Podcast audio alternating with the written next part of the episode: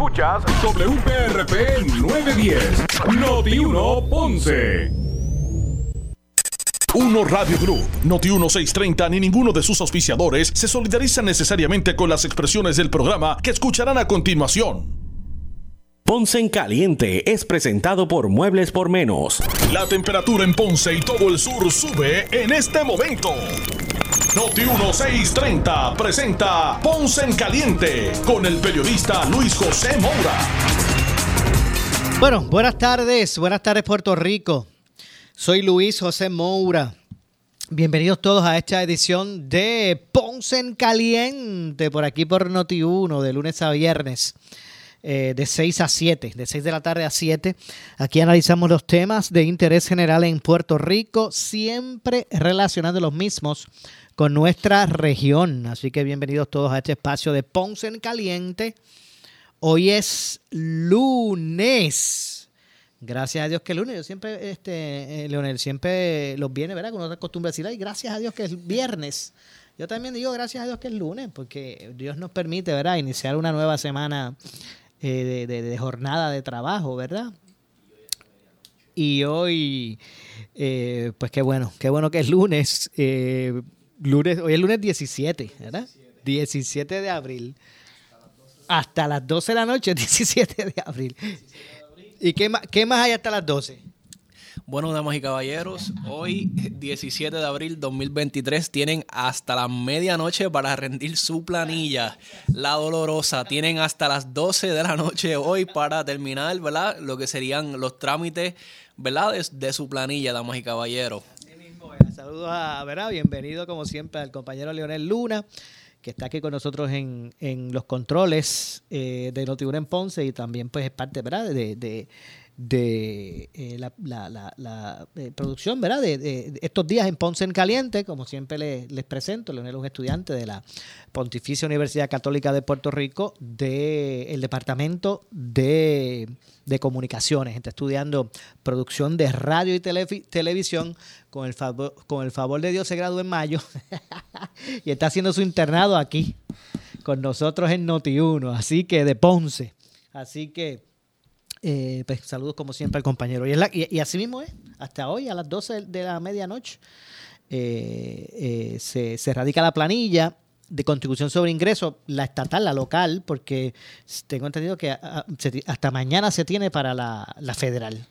Pero hoy es la, hasta hoy es la, la planilla de, contribución sobre ingresos en Puerto Rico, el secretario de hecho del Departamento de Hacienda, Francisco Párez Alicea, informó hoy, en el día de hoy, eh, que a horas del cierre del ciclo contributivo 2023 ya se han radicado un millón, alrededor de un millón 78.865 planillas eh, de individuos y se han aprobado un millón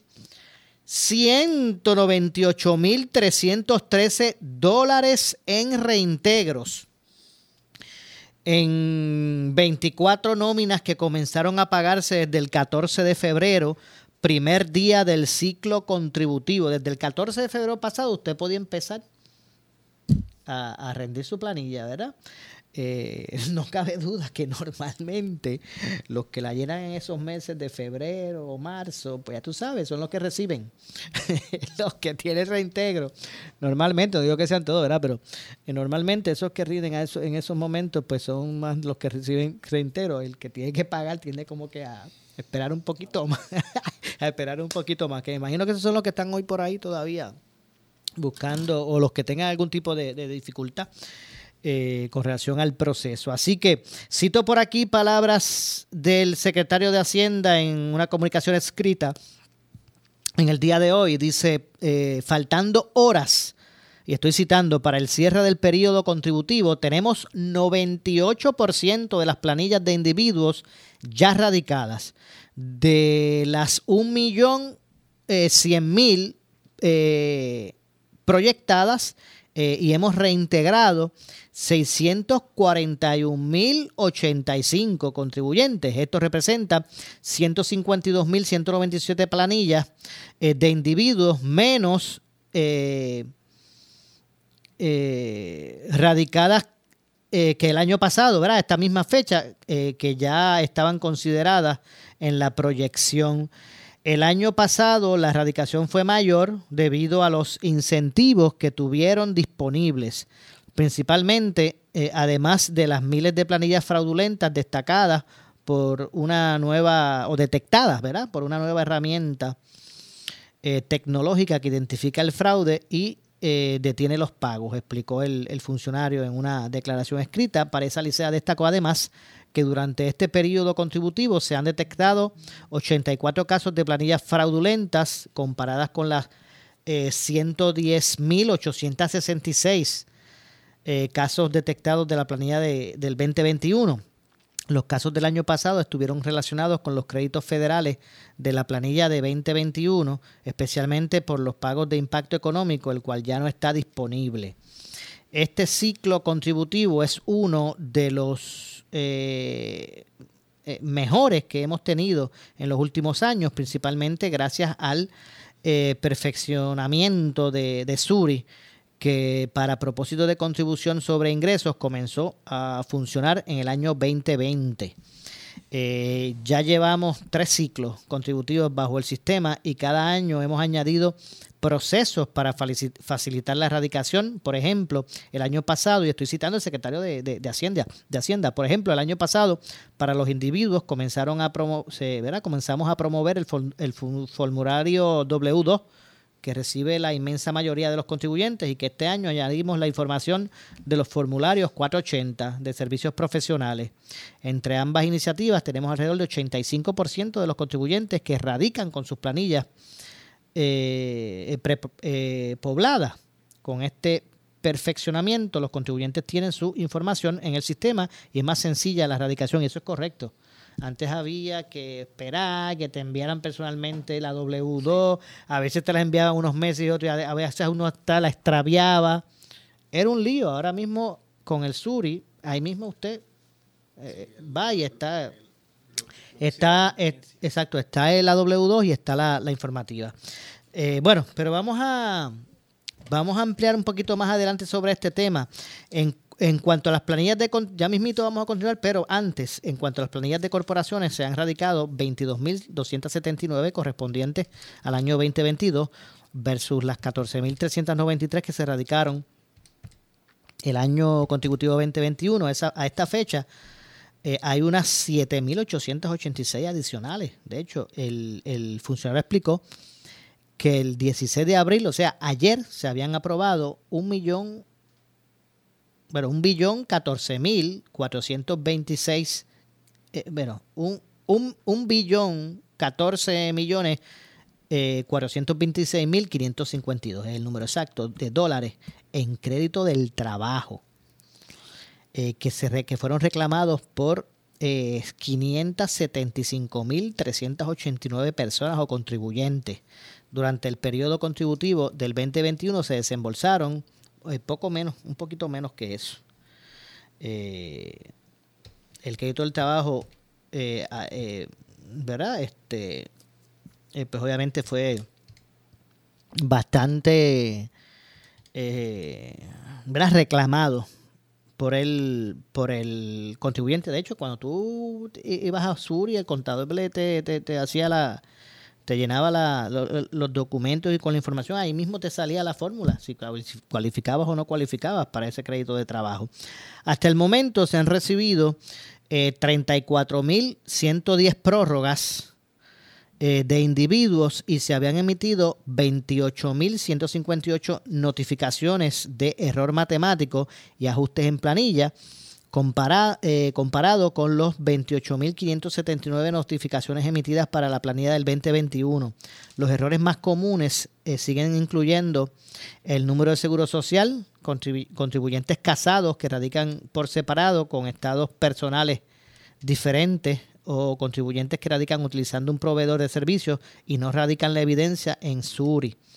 Eh, antes de la fecha de vencimiento del periodo contributivo, entre otros, ¿verdad? Así que esos son varios de los errores eh, más comunes. Repito, siguen siendo errores en el número del seguro social, cuando llenan la planilla, contribuyentes casados que radican por separado, eh, con estados personales diferentes eh, o contribuyentes que radican utilizando un proveedor de servicios y no radican la evidencia en Suri eh, antes de la fecha de, vencimiento del periodo contributivo, entre otros. Además, hay 29.343 eh, de planillas para revisión en el negociado de procesamiento de planilla y se han trabajado eh, ¿verdad? unas 25.000 más. Durante el fin de semana, los contribuyentes continuaron acudiendo a los centros de orientación y preparación de planillas ubicados en los centros comerciales. Estos trabajaron en horario extendido durante la última semana del ciclo hasta hoy, que estarán atendiendo público hasta las 7 de la noche. Así que eso ya está ya mismito, que hora de las 6 y 15, estamos en vivo. Son las 6 y 15. Pues hasta las 7 van a estar operando en estos o atendiendo público en estos centros comerciales, ¿verdad? Donde se han establecido. Eh, cito por aquí, atendimos mediante cita previa a unas 23.832 personas. Eh, ¿ah? Atendimos mediante cita previa a unas 23.832 personas en los centros ubicados en Plaza Las Américas, Plaza Carolina, Plaza del Caribe, Mayagüez Mall y en el municipio de Caguas, que era donde ellos estaban. En esos moles, ¿verdad? Por decirlo así, en Caguas atendieron por cita, previa cita, a 23.000 contribuyentes, casi 24.000, 23.832.000. En cuanto a los recaudos, eh, Pareja Licea dijo que el mes de febrero se han, se han, al mes de febrero se han recaudado 100 millones de dólares más de los proyectados o 13.1% por, por encima. En el acumulado durante los eh, primeros ocho meses del año, eh, fiscal 2023, ¿verdad? de julio a febrero, los ingresos netos del Fondo General totalizaron 7.419 eh, millones eh, de dólares, sobrepasando la proyección por más de un de más de mil millones de dólares o el 17.2% más, lo que representa 245 millones de dólares por encima de los recaudados a la misma fecha del año pasado. Así que bueno, básicamente esos son los números, sin tomar en cuenta, ¿verdad? Lo que caiga ahora de aquí a las 7 de la noche en esos centros que van a estar abiertos y, ¿verdad? Y los que puedan también seguir enviando electrónicamente hasta las 12 de la medianoche. Sí, porque estos, estos centros estos centros que están abiertos ahí en, en, en estos centros comerciales, pues cierran a las 7 de la noche. Pero hay este, hay este, hay, ¿verdad? Preparadores privados que seguirán por ahí, me imagino, hasta que hasta que de esa, esa, esas 12 con, 11 con 59, ¿verdad? Eh, minutos. Bueno, así que vamos a ver lo que ocurre con relación a eso. Más adelante estaremos ampliando más información sobre el particular. Y es que a esta hora, a las 7, ah, debo decir, a las 6 con 17, de la tarde eh, tengo en la línea telefónica a el alcalde de la ciudad de Sabana Grande. Eh, me refiero al alcalde de Sabana Grande, eh, Marcos Valentín, a quien de inmediato le damos las buenas tardes. Saludos, alcalde, gracias por acompañarnos. Muy buenas tardes, saludos, Mora, buenas tardes. ¿Cómo está usted? ¿Cómo está todo? ¿Todo en orden?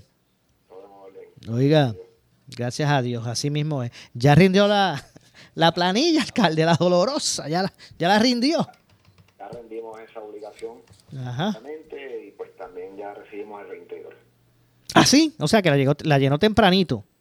Sí, la llenamos mucho antes de la fecha de ley. Pues qué bien, eso es que le sacaron usted más. Hay veces que la gente se, se verá, ah, que si le, le dieron reintegro, pues bueno, pero es que le retuvieron más de lo que era.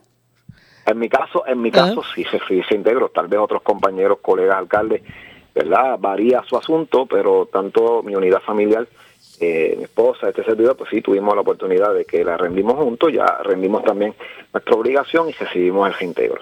Muy bien.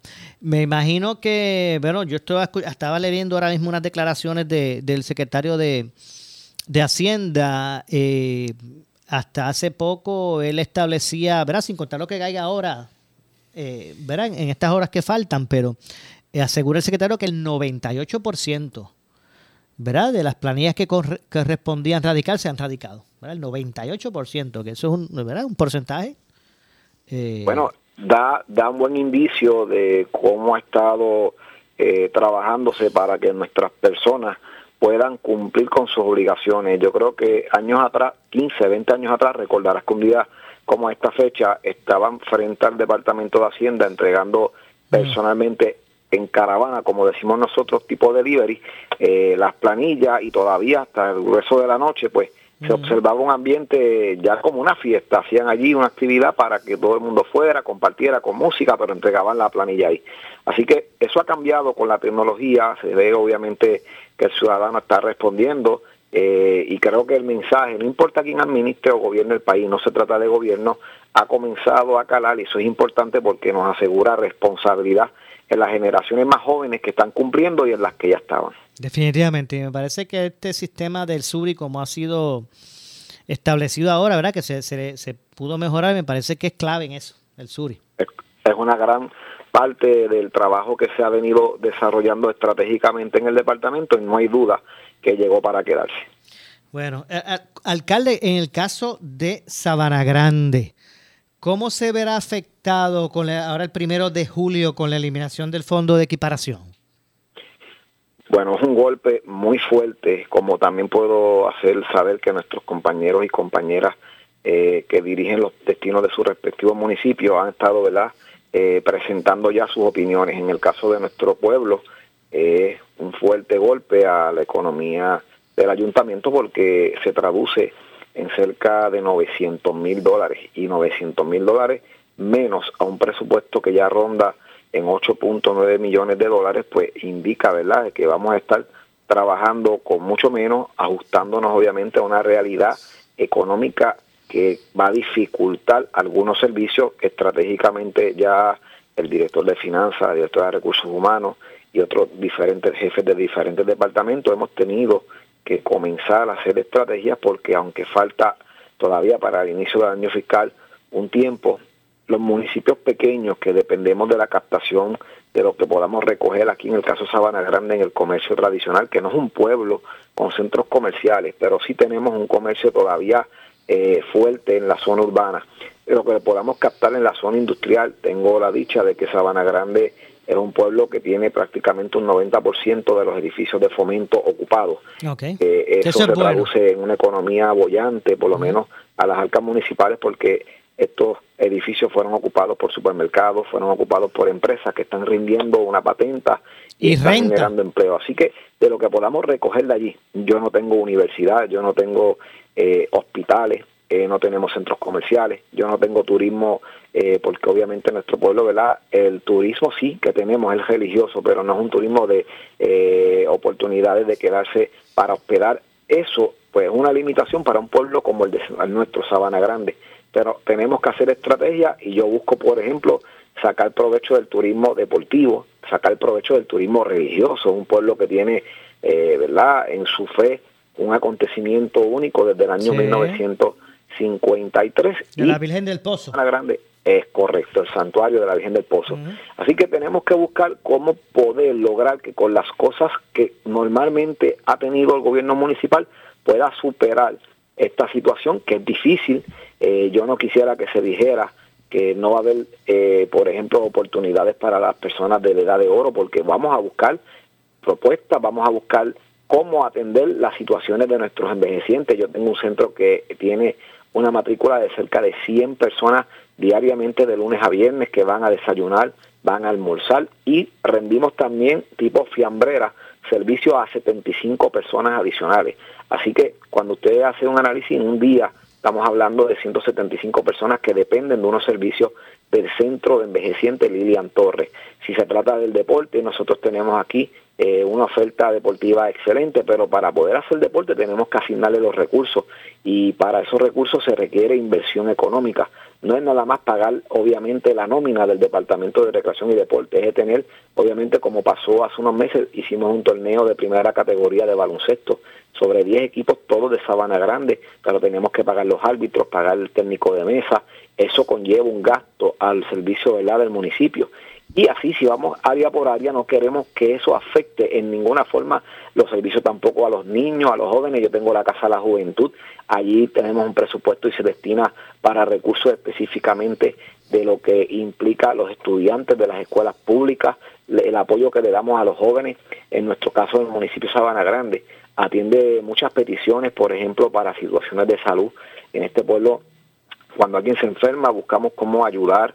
En, se siente este fin de semana eh, anterior al que acaba de culminarse, nos incendiaron unas comunidades, unas viviendas, unas comunidades. Eh, he tenido que darle apoyo a esas familias. En algunos de los casos, si tiene los recursos, pues obviamente le damos asistencia en lo que podamos ayudar. Oiga, discúlpeme, alcalde, ¿y Sabana Grande saca partidas, por ejemplo, para asfalto, para este ornato, qué sé yo? Eh, eh, se, se destila también de ese fondo general, me imagino. Claro, pues tenemos que del bizcocho dividirlo, fragmentar el bizcocho y darle a cada área. No podemos dejar la cultura, porque este es un pueblo que también su cultura es bien fuerte. Y si yo obviamente no levanto los recursos económicos, pues no habría festival del petate. Este pueblo obviamente tiene también eh, situaciones que eh, impactan positivamente. Yo tengo estudiantes que están haciendo sus grados, obviamente, de doctorado fuera de Puerto Rico, pues los respaldamos. Como también tenemos otros que obviamente eh, eh, por ejemplo, los estudiantes de la escuela superior, que se les ha hecho muy difícil conseguir el dinerito para su graduación, pues tenemos que respaldarlo. Eso todavía no los he podido ni ayudar, pero ya antes de que culmine el semestre tendremos un proyecto entre la legislatura para asignarle los recursos para que su graduación sea tan bonita como han sido las demás graduaciones. Tenemos que asignar fondos para la seguridad pública, no tan solo para el pago de nómina. Hay un dinero que se consigue más fácil y es el de la seguridad es el de la educación a nivel de propuestas federales. Nosotros tenemos los centros Hextar, tenemos SENDEC, tenemos Chequear. Pues no va a afectar esos servicios para que estén en casa escuchando y para compartirlo con todo el pueblo puertorriqueño que nos escucha a través de Noti1. Esos servicios tienen un dinero que viene obviamente de un fondo federal, sea por ACUDEN o sea por, digamos, yo, por ejemplo, que vamos a nombrar unos oficiales para añadirlos como cadetes en la próxima academia de la policía. Eso lo logramos con una propuesta precisamente del Departamento de Justicia Federal. Así que eso no toca ese presupuesto que estamos hablando, del cual son cerca de 900 mil. Pero yo le tengo que buscar a cada cadete, para darte un ejemplo, eh, todos los utensilios que no paga la propuesta y que no paga la propuesta, pues no paga lo que implica los gastos de hospedaje en la academia. Los utensilios son la vestimenta, desde la almohada que usar para dormir. Todos esos asuntos nos dan un listado y es una obligación del municipio facilitarlo. Así que usted tiene que establecer un presupuesto. ¿De dónde yo puedo sacar? Pues tendría que seguir buscando el recurso que está en el fondo municipal. La propuesta es específica para lo que es el pago de nómina y otros asuntos que implican traer esos cadetes al servicio de la seguridad pública de nuestro pueblo. Son sucesos que eh, impactan, por ejemplo, en Sabana Grande nosotros no tenemos privatización del recogido de basura. Nosotros recogemos la basura todavía en nuestro pueblo desde la época de don Orlando López. Aquí nunca se ha privatizado y estamos dando el 120% para evitarlo, porque es mejor hacerlo con personas de nuestro pueblo que conocen cada comunidad, pero eso implica tener vehículos, eso implica tener obviamente recursos para cuando esos vehículos se dañan, la mecánica eh, de diésel es una mecánica costosa. ¿Se ha considerado cobrar por ese por ese servicio? ¿Lo ha considerado ahora con esta situación? No, no, jamás, no, no, no está en vías de ser privatizado totalmente en favor del empleado del gobierno municipal que ha dado por siempre el esfuerzo y la milla extra. Eso tendría que ser una situación eh, de verdad extrema y créame que al momento la opinión de los compañeros legisladores municipales de todos los partidos, al igual que de este servidor, es que podemos mantener todavía a esfuerzos, a grandes esfuerzos, el recogido de desperdicios sólidos. Entiendo. Alcalde, se, me, muy bien. se me acaba el tiempo en el segmento, pero quería preguntarle. Usted me dice que la eliminación del fondo de equiparación representaría poco más de 90 mil dólares de, reducción. 900 mil. 900 mil. Digo, discúlpeme, sí, discúlpeme, tiene razón, 900 mil, poco más de 900 mil. Eh, eh, ¿verdad? Este, dólares que, usted estaría dejando de recibir en un presupuesto de alrededor de 8 millones de dólares. ¿Es así? Es correcto. Ok.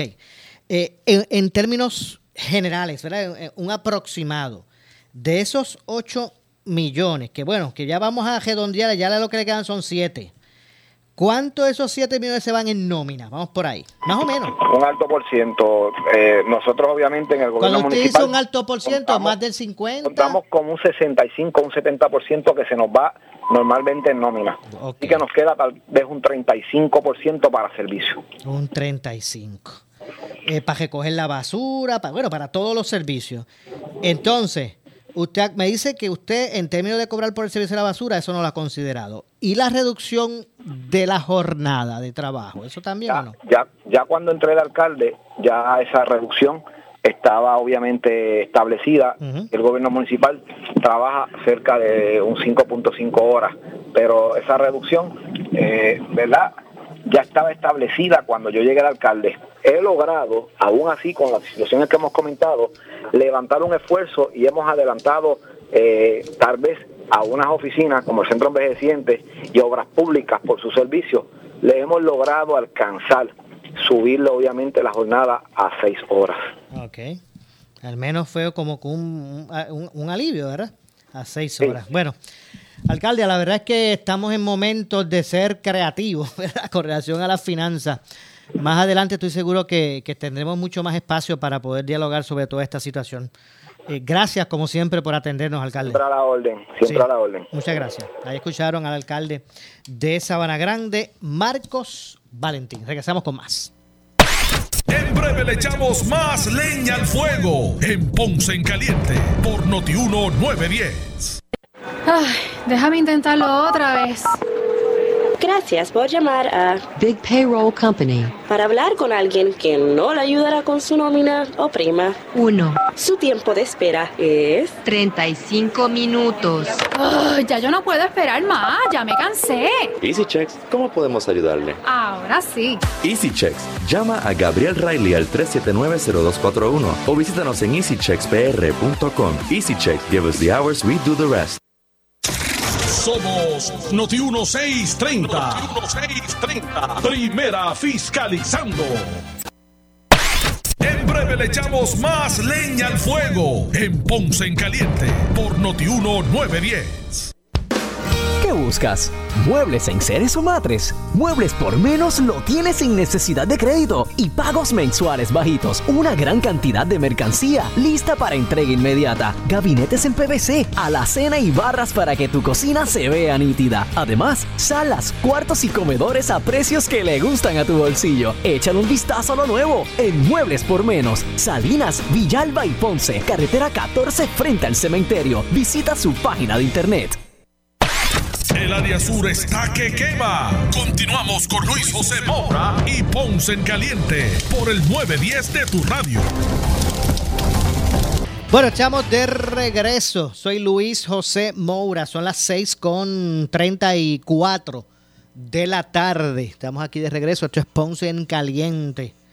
Hoy, lunes 17 de abril del año 2023, último día para la erradicación de la planilla sobre contribución, ¿verdad? Sobre ingreso, ¿verdad? Eso, eso, eso se oye como que muy largo. Vamos a mejor decir el día de la dolorosa, la dolorosa como dice aquí el compañero Leonel Lura. Bueno, eh, acabamos de conversar con el alcalde de Sabana Grande, allá del, del municipio del Petate, eh, Marcos Valentín, y de Sabana Grande, vamos a virar en U, ¿verdad? Vamos a virar en U y vamos a regresar un poquito más para acá.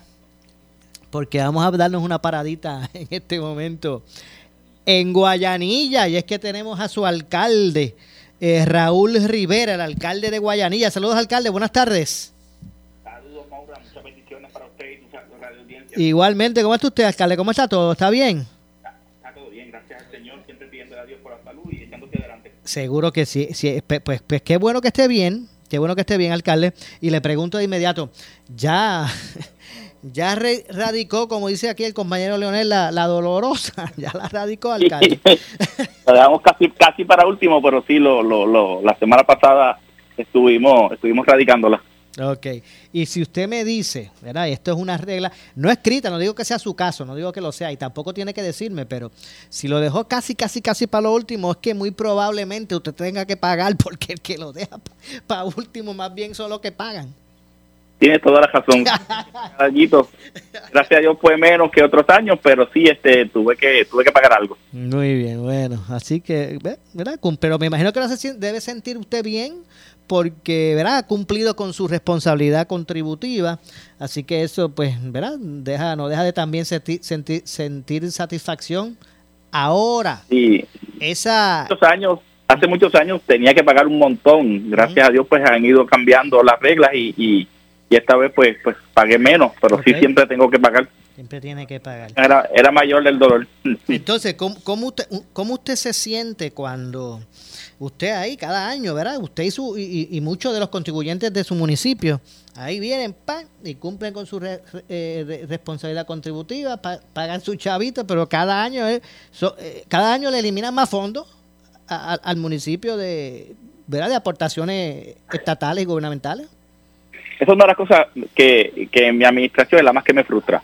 Me frustra porque, como usted bien menciona, los que sí pagamos año tras año y los pequeños, los medianos, pues pagan regularmente y tradicionalmente, pues pagan al dedillo, como decimos, ¿no? Pero hay otros que realmente, pues, pues, por los decretos, por, por, por lo que sea, en compañías grandes, pues, pues no pagan. Y, y sí, yo haciendo un estudio en el poco tiempo que llevo en el municipio, nosotros fuéramos un municipio que, que no necesitaríamos ni de fondos de equiparación, ni de subvenciones del, del gobierno, nada, nada, nada, con, con lo que tenemos en nuestro municipio. Y muchas veces tenemos que estar yendo hasta el tribunal y tenemos que estar creando deficiencias para que la, lo- lo- pues paguen lo que realmente por derecho tienen que pagar. De hecho, los alcaldes, que nos los alcaldes, en la mayoría de la mayoría de sus responsabilidades con el Estado, la- las pagan adelantadas, ¿sabes? La, la gran mayoría, las pagan adelantadas. Eh, tienen que aportar a la reforma de salud también los municipios, entre otras cosas. Tenemos tan- tantas cosas que hacer, tantas cosas que, que, que, que aportar y, y, y- contribuir al municipio. Para darte un ejemplo, mi municipio no es un municipio pequeño, que es uno de esos cuarenta y tantos municipios que, que, ¿verdad? Que, que sufren y van a sufrir si, si esto sigue así, el embate directo de lo que es la, la eliminación del fondo de equiparación. Nosotros tenemos un presupuesto de 10 millones y medio, más o menos 10 millones y medio. Este, si nosotros no recibiéramos recibiéramos cero, cero, te estoy dando cero de, de, de todo, de todo, del crimen, de todo, de todo, de, de todo. Y, y ponemos a pagar lo- lo- las personas que, que hacen negocios en Guayanilla. Yo tuviera un presupuesto de 36 millones. Wow. Ese es el, Este es el ejemplo. triple. Lo que sucede es que tradicionalmente no pagan lo que tienen que pagar y tenemos que estar creando deficiencias que cuando tú vas al tribunal están años y años y años, cambian las administraciones y años y años eh, y se mueren allí y cuando el que viene pues no le da seguimiento y, ahí murió. Pero si realmente ponemos a pagar a la gente como tiene que pagar, pues mira, lo- los municipios como el mío pudiera ser no tan solo sobrevivir, tener bonanza económica. Si tenemos un presupuesto de 10 millones, y te estoy hablando que con lo que pudiéramos recibir pasaría de esos 10 millones, pues fuéramos un municipio que fuera fuera autosuficiente. Para ir poco a poco, alcalde, ¿cuánto va a dejar de recibir Guayanilla con la eliminación del fondo de equiparación? Ahí vienen 5 millones de dólares. 5 millones de dólares. Y estamos hablando de 5 millones de dólares, un presupuesto de cuánto? ¿De 10? De 10, 10.6. O sea que a usted se le recorta su presupuesto a la mitad. Sí, lo que pasa es que nosotros, y es una realidad, nosotros los municipios hemos podido sobrevivir con los fondos ARPA que hemos recibido estos últimos dos años. Si no hubiese sido así, ya le hubiésemos puesto un candado a casi todos los municipios. Es una realidad. ¿Qué usted, qué usted va a hacer el primero de julio? ¿Qué usted va a hacer el primero de julio, alcalde? Nosotros no, no, no, no el primero de julio, nosotros ya llevamos año y medio trabajando con, con unas deficiencias, trabajando con lo que por derecho nos toca. Y realmente, pues la bola está en la cancha de algunos, ¿verdad? Que pues, por, por, por la confidencialidad, pues no lo voy a revelar, a revelar pero eh, que tienen que pagar por lo que tienen que, por lo que por derecho no- nos corresponde. Y si eso sucediera, pues, oye, fuéramos un municipio que, que pudiera sobrevivir ese embate. Ahora bien, yo le mencionaba, le mencionaba, me, me hicieron esa pregunta en estos días. ¿Y qué sucedería con los cierres de un ejemplo municipio o cosas así? Pues mira, es más fácil cuando cuando tú te levantas por la mañana y vas al municipio y mira, recógeme unos escombros, mira, eh, me pasó esto, mira, no tengo eh, materiales para esto, mira, se, mm, no tengo para pagar el agua, la luz, eh, no tengo para pagar una medicina, no tengo para un tratamiento médico, no no tengo una, una ambulancia que me lleve porque por la reforma ninguna privada me quiere llevar. El municipio diario, diario trabaja eso. Nosotros tenemos 40 participantes de lo que es ama de llave. Estamos hablando de que son 40 personas que se benefician más 40 familias que se emplean. Ahí te- tienes 80 familias en una sola propuesta. El Sí, sí. recogido de basura que, que casa a casa, ahí hay 6.997. No está, en Guayanilla no está privatizado el servicio de recogido de desperdicios sólidos. Sí, no, sí, eso está privatizado. Ok. Eso se había privatizado con la ¿Cuánto- administración pasada. Alcalde, ¿cuándo se, Y cuánto se paga anual? Más o menos. Más o menos. Ahí se pagan se pagan 6, 7 dólares por residencia. Estamos hablando que son 54 mil dólares al, al mes, sin el recogido de escombros, que son más costosos, y esos 54 mil tú, lo, tú lo, lo, lo multiplicas por, por 12, estamos hablando que casi 600 mil dólares, 600 y pico mil dólares. 600 mil en Y somos de los municipios, el municipio en Puerto Rico con la tasa más bajita, según los contratos que hemos visto en, en todos los, los, los otros municipios, es donde menos donde menos se paga. Porque, mire, yo le estoy preguntando esto, alcalde, porque hay mucha gente, ¿verdad? Que tiene, o sea, esto es matemática, ¿verdad? Presupuesto es dólares y centavos. Hay mucha gente que escucha a los alcaldes plantear unas cosas y es bueno que se sepa todo esto. Por ejemplo, de, de un presupuesto, vamos a todavía no contemplar los 5 millones que usted va a dejar de recibir en Guayanilla por el- la eliminación del fondo de, de equiparación. Vamos a hablar a base de los 10.6, fue que me dijo, millones de presupuesto, ¿verdad? 10.6. De, eh, ¿Cuánto más o menos, alcalde, eh, de esos 10 millones 600 mil dólares se van en nómina? Un por ciento, no Cinco. tiene que decirme. 5, 5, la 50%. 5. Ok, si el 50% de esos 10 millones se va en nómina, le quedan 5 millones. 5 millones. Los que no le van a llegar cuando eliminen el fondo de equiparación el primero de julio. Y entonces, ¿qué se va a hacer? Los 600 de basura. Ya, Ya, ya, ya tienes un menos negativo de 600 mil. ¿Qué más? La jornada se va, se va a recortar de trabajo en, en- en Guayanilla. O sea, Nosotros estamos, se supone, se supone que con lo que hered- heredamos del municipio, eso se hubiese hecho desde un principio. Pero ¿qué, qué, qué sucede? Los salarios en mi municipio están entre 1.200 dólares, 1.500 dólares el más que gana. Si tú le recortas a las personas que son los que hacen el trabajo, que no tienen la culpa tal vez de las malas decisiones o lamentablemente de, la, de, la, de los recortes que han sufrido, oye, ellos no tienen el por qué estar pagando eso. O vuelvo y te digo, nosotros hemos tenido un aire de lo que son los fondos ARPA y eso pues ha ido, ha ido pues nos ha ayudado, porque tengo que ser honesto y realista. Hemos recortado, eh, ¿qué no hemos recortado? ¿Qué hemos hecho con los empleados? Lo hemos pasado de lo que era eh, Fondo General, lo hemos pasado a consorcio, lo hemos pasado a Paxton, lo hemos pasado a, a- a otras propuestas más que tenemos. Creamos una, una, una brigada de FEMA donde hemos empleado los mismos, los mismos empleados para trabajar con fondos FEMA, que son fondos que llegaron ahora, ¿no? Que están llegando para poder hacer la obra, que, que, que es un win-win, ¿sabes? El, el empleado gana, eh, y, y ganamos el, el, el fondo general, pero a su vez hacemos obra y, y recibimos ese, eso, ese dinero, ¿no? Y así sucesivamente hemos estado recortando eh, todo lo que son viajes, todo lo que son dietas, todo lo que es este eh, la- la- la- lo- los contratos que se daban de asesores y cuánta cosa que había, todo eso se recortó y con eso hemos logrado sobrevivir. Pero realmente eh, uno hace ajuste, hace ajuste, pero si después encima vuelve y te siguen gestando el fondo de equiparación, pues, pues va a llegar el momento que va a quedar insolvente. ok. Entonces, ¿qué sería, qué se recortaría primero, alcalde? ¿Qué servicio? Yo sé que es difícil la cosa, ¿verdad? Pero es que con este panorama no cabe duda que hay que hacer Nosotros reducciones. estamos- o sea, ¿qué, estamos- qué se va primero? Hemos, no, nosotros estamos esperanzados en Dios que lo que estamos haciendo, que nos va, lo que va a pasar, pues va a evitar que se recorte, que se elimine, que se quite, si no mejoraríamos. O sea, yo estoy en esperanzado de que sí, de que eso, de que eso se, se, se va a trabajar.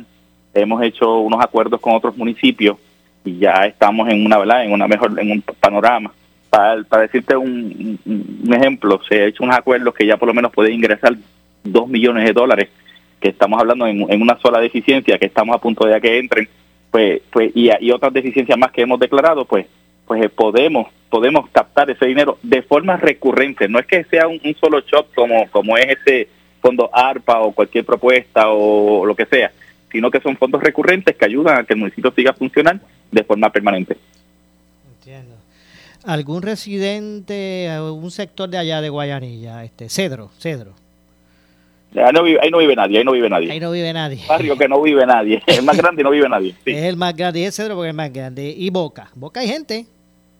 Hay, hay- hay gente, pero hay menos. Indios es que más. hay Indios bastante. tiene más gente. Quebrada, ¿cómo está quebrada? de verdad, espectacular. Nosotros tenemos el pueblo limpio, hemos, No, hemos no, pero yo, yo le estoy diciendo algunos nombres. En, en- en Macaná, por ejemplo, el llano. Que a lo mejor tengan, eh, ajá, que a lo mejor tengan allá en Guayanilla alguna carreterita que haya que, de estos, de estos crátercitos, que haya que, que meterle asfalto. Me imagino que van a tener que esperar bastante. Lo que pasa, lo que pasa para, para darte un ejemplo, para que tú veas lo que es, ¿verdad? Lo que es la contradicción. Nosotros tenemos dinero para eso, porque son fondos federales Ah, que hemos identificado, son propuestas federales. que hemos hecho, son alianzas que hemos hecho con, con, con el gobierno, con DITOP. Lo- lo- lo- los famosos convenios, y nosotros hemos asfaltado cinco carreteras estatales, hemos asfaltado sie- siete comunidades en su totalidad, estamos asfaltando la zona más alta de Guayanilla, que es en el área de Quebrada Honda, el sector La Casanova, ahora mismo.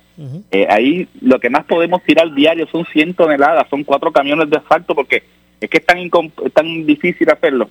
Pero tenemos que hacerlo, porque tienen los mismos derechos que tienen los que viven en la zona baja, que, que, que viven en, una zona más, más, más bajita.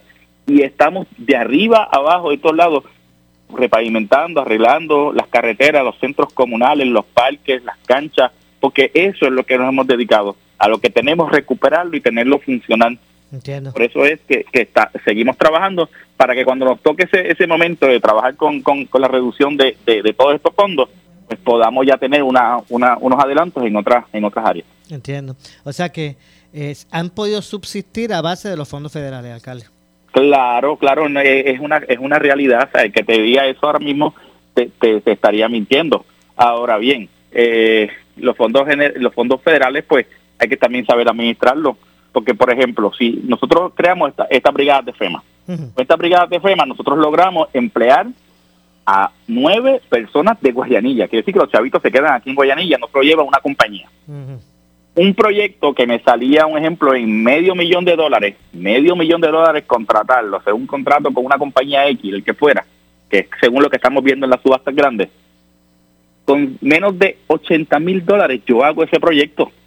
¿Qué sucede? Los otros 420 mil los muevo al mismo proyecto, los mejoro o los muevo una carretera, los, los- se lo, lo- lo coloco en asfalto, lo, y entonces maximizamos lo poquito que tenemos y por eso es que le estamos dando vida al municipio, le estamos dando vida a la gente y estamos creando, haciendo lo- lo- los trabajos que, que supone que se hagan. Pero ¿qué sucede? Si hacemos mal uso de esos fondos federales, se acaban porque estos no son fondos recurrentes, son fondos que llegaron y son fondos porque se usan para algo específico. Entiendo. No cabe duda, alcalde, que estamos en época de, de, de, ¿verdad? de ser creativo.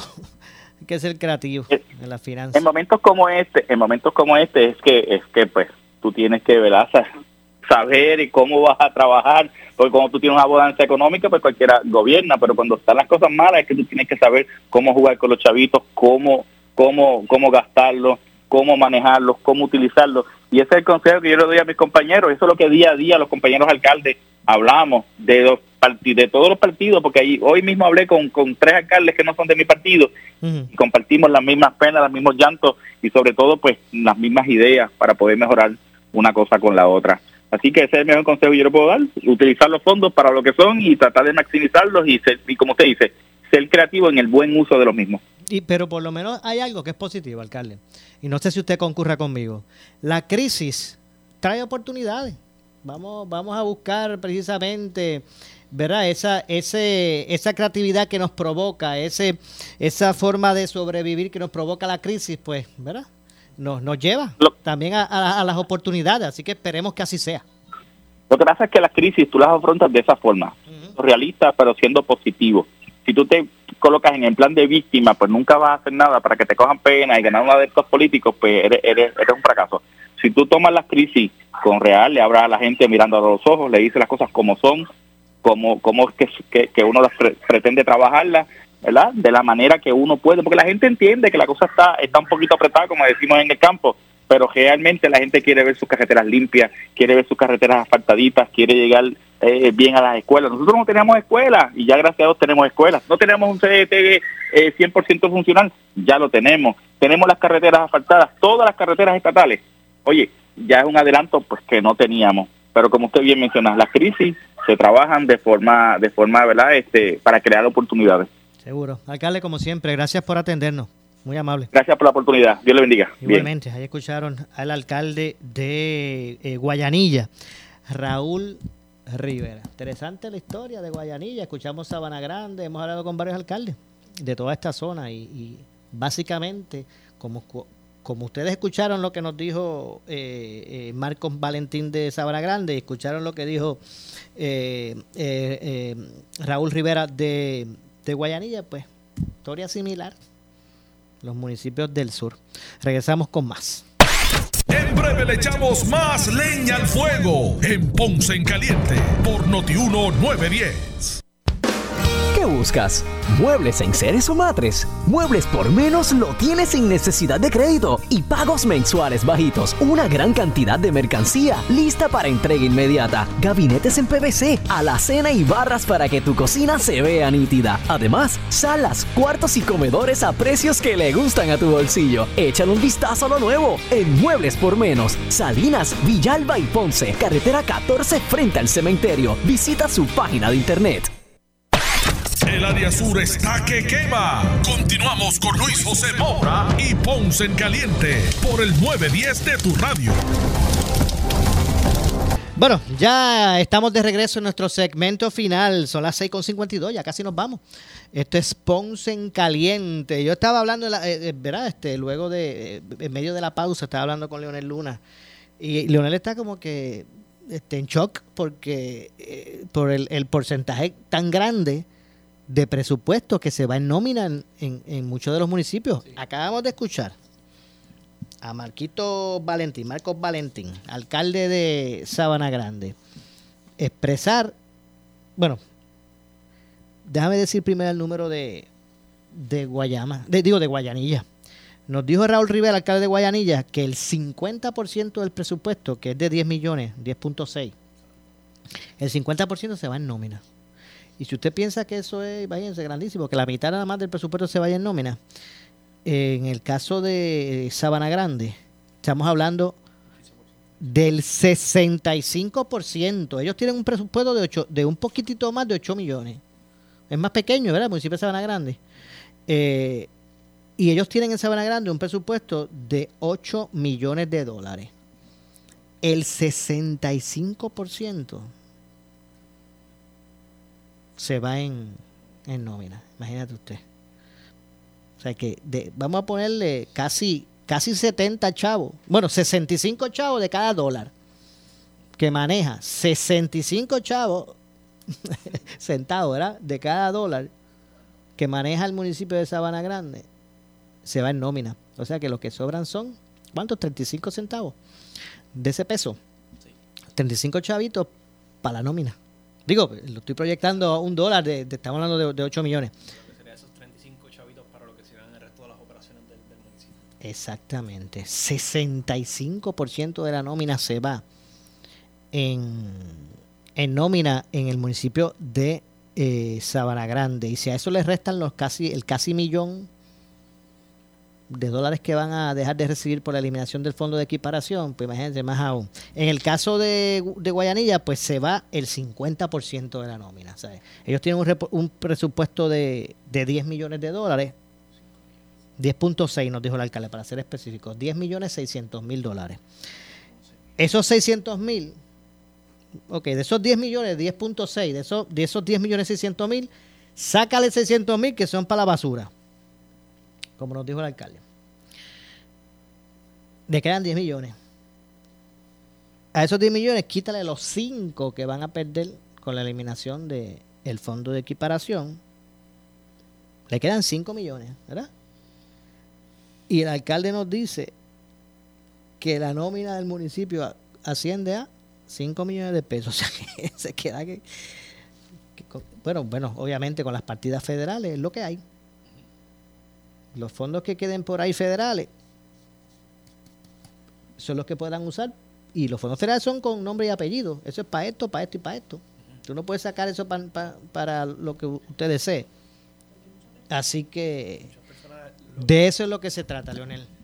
O sea, esto también, claro, esto no- esto es diferente para cada municipio, Mora. Depende, depende de lo que sería el tamaño del municipio, los residentes, el tipo de infraestructura que tiene que el municipio. Por ejemplo, los alcaldes mencionaron pues que en sus municipios pues está, tengo esto, tengo aquello. Eh, algunos municipios pues tienen más facilidades que mantener que otros. O lo que sería, ¿verdad? Para las- lo, lo que los alcaldes pueden asignar, ¿verdad? Para, para, para cada... Para cada Si ponemos el caso de Guayanilla, vamos a regresar a Guayanilla. Que no le, le queda cero centavos de presupuesto que ellos mismos generan. O sea, los, esos 10 millones son presupuesto de- del municipio, de lo que recauda. O sea que si ya sacando nómina, sacando basura y sacando eh, los 5 millones que van a dejar de recibir por el fondo de equiparación, al eliminarle, pues le quedan cero, cero, cero dinero. O sea, lo que, el asfalto que puedan tirar son de las partidas que le lleguen federales. El, eh, como tú dices, Mora, los, los- y- Y como tú dices, Mora, los fondos federales tienen nombre y apellido. Eso es para esto, para aquello y para esto. Mismo es. se dañó, se dañó el camión de recogido de basura, porque en el caso de Guayanilla no es privatizado. Se dañaron los camiones, unos cuantos, pues mire, hay que buscar alguna partida federal que se pueda usar para eso, porque no hay chavo. Eh, el asfalto que hay que tirar, pues por, por- fondos, bueno, este, fondos federales, entre otras cosas. Bueno, lamentablemente se nos ha acabado el tiempo. Esta semana vamos a hablar un poquito más con otros alcaldes también sobre sus realidades fiscales. Eh, pero lamentablemente nos despedimos, no nos resta tiempo para más. Yo regreso junto al compañero Leonel Luna el mañana, mañana eh, a las 6 de la tarde como de costumbre aquí en eh, Ponce en Caliente. Nos vamos, no se retire nadie, que tras la pausa el compañero Luis Enrique Falú y su programa. Tengan todos buenas noches. Ponce en Caliente fue traído a ustedes por Muebles por Menos. Esta es la estación de Luis Dávila Colón. WPRP 910 AM. W238DH 95.5 FM en Ponce. WNO 630 AM. San Juan. Noti 1 630. Primera fiscalizando. Uno Radio Group, Noti 1630 ni ninguno de sus auspiciadores se solidarizan necesariamente con las expresiones del programa que escucharán a continuación.